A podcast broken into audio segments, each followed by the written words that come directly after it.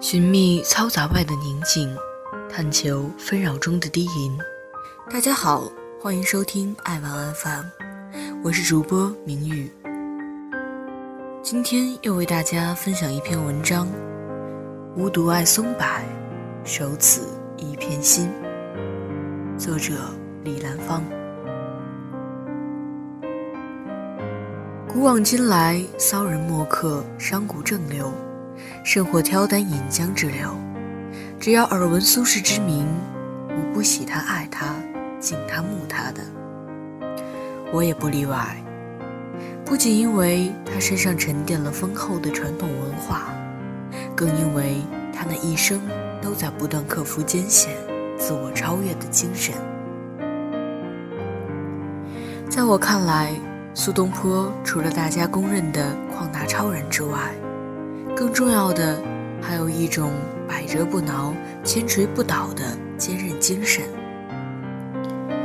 他曾在《论晁错》中如是立论：“古之立大事者，不惟有超世之才，亦必有坚韧不拔之志。”他那命途多舛的一生，恰是这句话最好的诠释。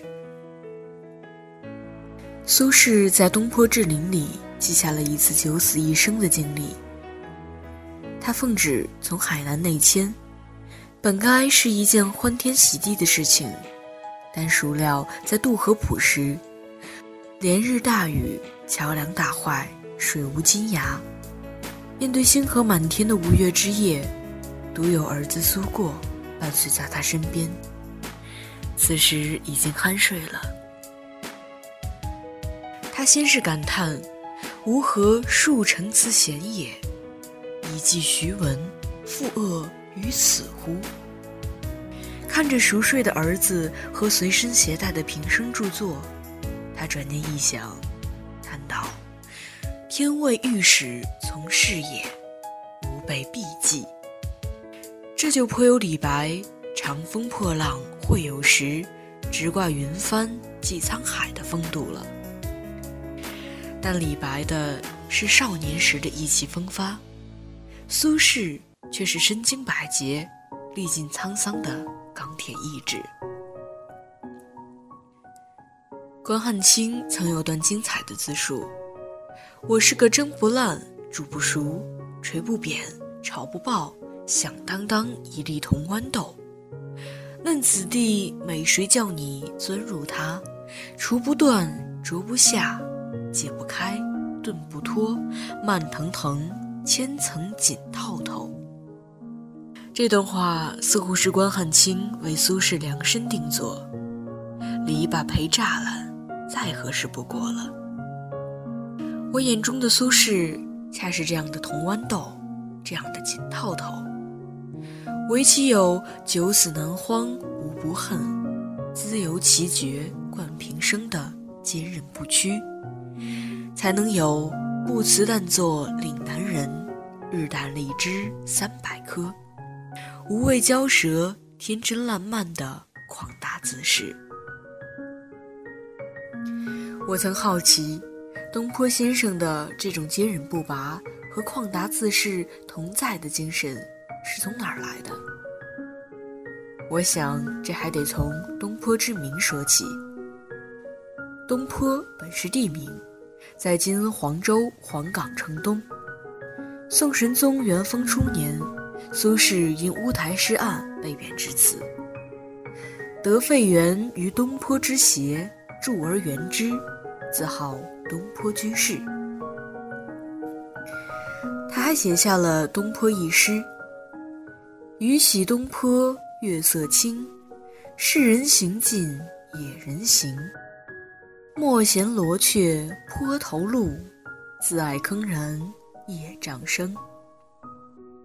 这首小诗清丽素净，颇有王维“空山新雨后，天气晚来秋”的意境。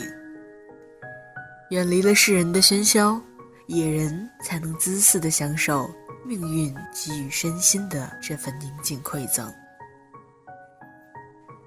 经历了乌台诗案，他认识到他人生道路的前方，恰像这东坡一样，布满了罗雀的石头，不免磕磕绊绊。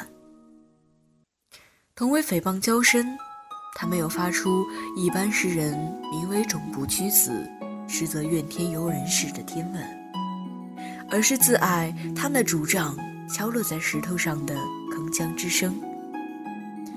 这是一种千磨万击还坚劲的胸襟气胆，何等的英雄好汉！我似乎在这首诗中看到了竹杖芒鞋轻胜马，披着蓑衣，在雨中穿林而行的从容身影。其实每一块石头的割引，每一滴雨的拍打，他何尝不知道那是命运对他的考验？他选择了坚韧，因为他认定了自己是那粒铜豌豆。黄州的东坡对于苏轼来说，并不只是栽花种草、闲适消遣的心灵田园，更是艰苦岁月的铭记。自豪东坡，实际上是要时时刻刻提醒自己，不要消磨掉坚韧之志气。苏轼将自己的田园命名为东坡。并自豪东坡居士，其实这还受了白居易的影响。白居易的诗歌浅唱直切，老妪能解，一些小诗颇为清新可爱。读他的这些小诗，真的不敢想象一位男子能如二八女子一样流连于花树烂漫之中。而且可巧的是，白居易在中州做刺史时，也有一方命名为东坡的园地。在这人园地上，花树杂植，有诗为证。其《东坡种花二首》诗云：“池前买花树，城东坡上栽。但购有花者，不羡桃杏梅。东坡春向暮，树木今何如？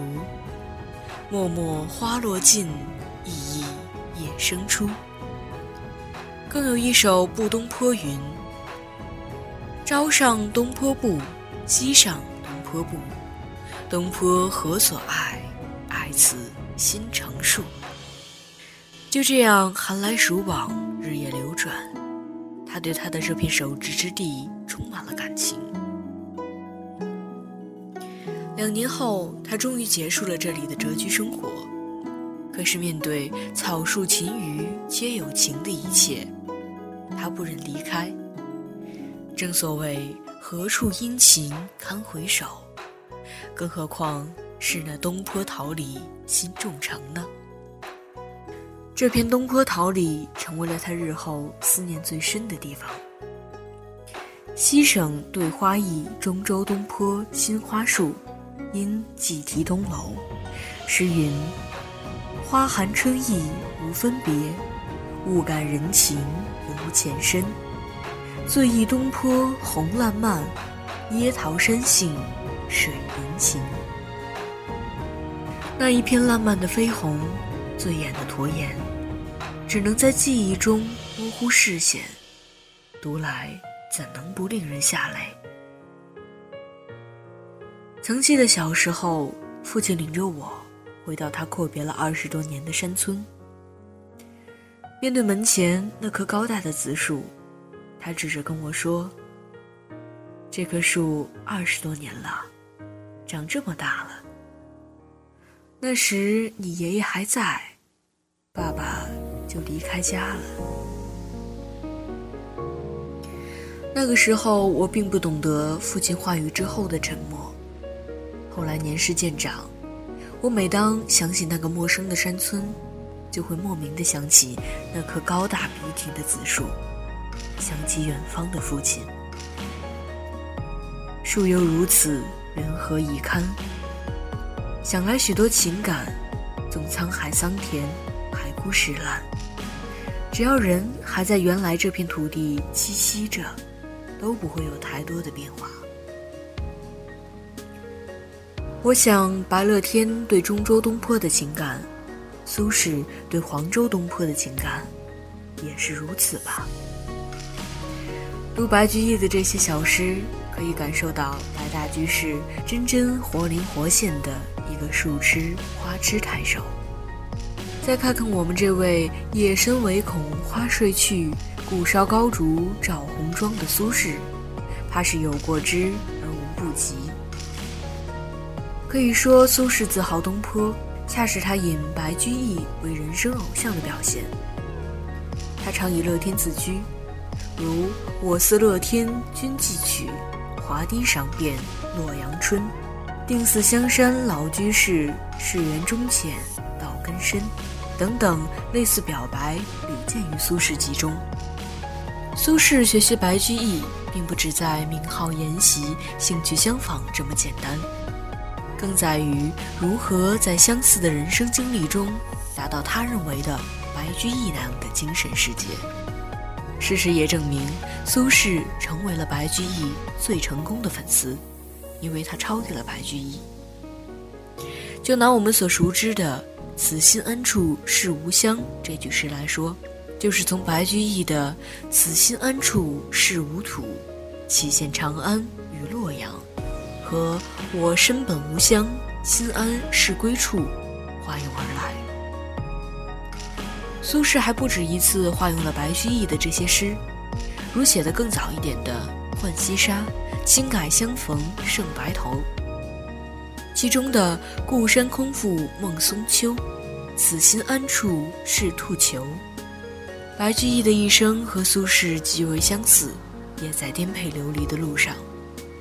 他自号乐天，还真的做到了乐天知命。海角天涯，心安无物。这本身就需要坚韧的意志和恬淡的性情，所以白居易对于一生困顿辗转的苏轼来说，本身就是一个巨大的诱惑。宋前人才辈出，为什么苏轼偏选择了一位才华低于自己的白居易作为人生的偶像呢？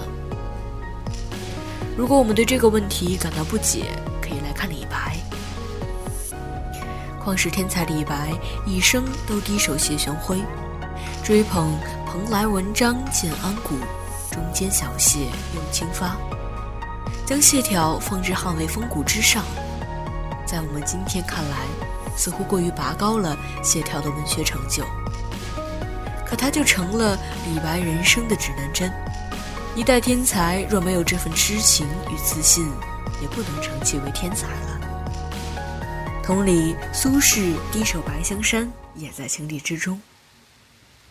李白和苏轼之所以能成为唐宋文化的代表，正在于他们都超越了心中的偶像。其实那偶像并不是谢眺，不是白居易，而是李白、苏轼他们自己。言归正传，还是说颇仙，他又是如何超越他的偶像，超越他自己的呢？面对同样的东坡，白居易最爱种的是桃李，他眷恋的是烂漫红，他追求的是一种雍容热闹的美；而苏轼最爱种的是松，在他的诗词中，松树的意象俯视即是，就连著名的《江城子·十年生死两茫茫》中，王福安葬的短松冈，都疑似苏轼少年时所种下的。其细作种松诗曰：“我昔少年日，种松满东冈。初移一寸根，须细如插秧。不见十余年，相作龙蛇长。”想必这就是苏轼在后来的谪居生活中，心心念念、魂牵梦萦的故山松林了吧。如他在《宋安敦秀才诗解西归》中问道：“故山松柏皆守种，行且拱矣，归何时？”身陷新旧党争，一生辗转黄州、惠州、儋州等地，何止是十年浪走宁飞痴？与白居易和其他爱树的文人相比，他对松树可以说是情有独钟的。他在《唐宪诗童年西园》中自谓：“人皆种榆柳，坐待时木阴。我独种松柏，守此一寸心。种木不种德，聚散如飞禽。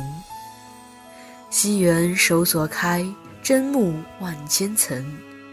杨子霜雪根，持笔轮凤吟。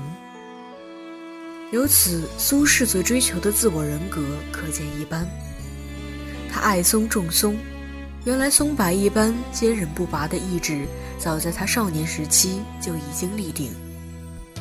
故乡的松岗于他而言，就像婀娜的山鬼，时时向囧途的他召唤。有了这样的意志，无怪乎他能超越白居易，能抵抗住人生的浮浮沉沉，给世人留下一个颇仙的美名。想来修炼成仙也并不容易啊！今人读苏时，切莫为他放浪旷达的表象所唬住了。唯愿我们自己也在心间开辟一块东坡，种几株松柏，在热闹的滚滚红尘中守此一片心。感谢本文作者李丹芳，欢迎关注微信公众号“爱晚 FM”，获取全文和背景音乐。